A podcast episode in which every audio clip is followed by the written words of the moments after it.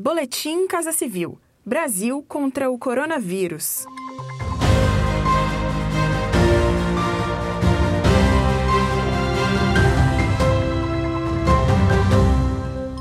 Confira as principais ações do governo federal nesta terça-feira, 1 de setembro, no enfrentamento aos impactos da pandemia de Covid-19. O auxílio emergencial do governo federal aos mais vulneráveis diante da pandemia será estendido até o final deste ano. Serão mais quatro parcelas, agora no valor de 300 reais.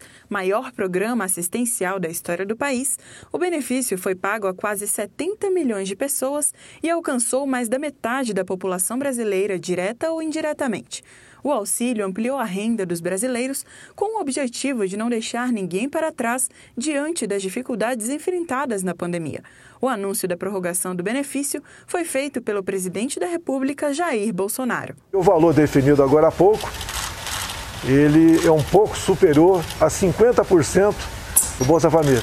Então, nós decidimos aqui, até atendendo a economia, em cima da responsabilidade fiscal, fixá-lo em 300 reais.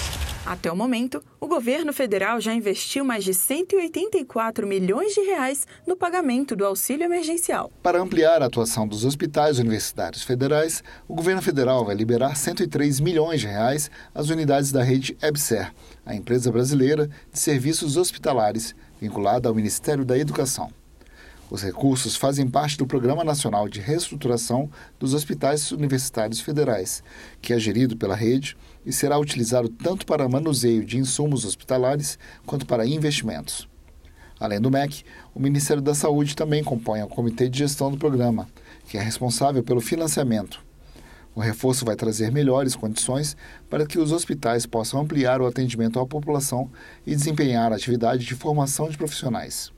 A rede ABSER é formada por 50 hospitais vinculados a 35 universidades federais. O Brasil chegou à marca de 20 mil prestadores de serviços turísticos com o selo Turismo Responsável, Limpo e Seguro.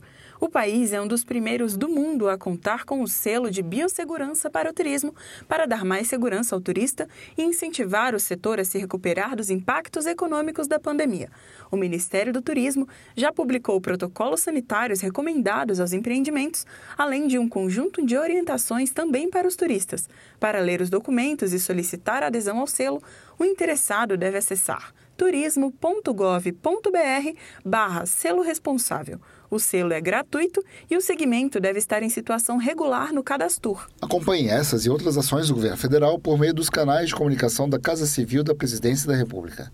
Acesse casacivil.gov.br e siga também os perfis no Spotify, YouTube e Twitter. Este foi mais um Boletim Casa Civil. Brasil contra o coronavírus.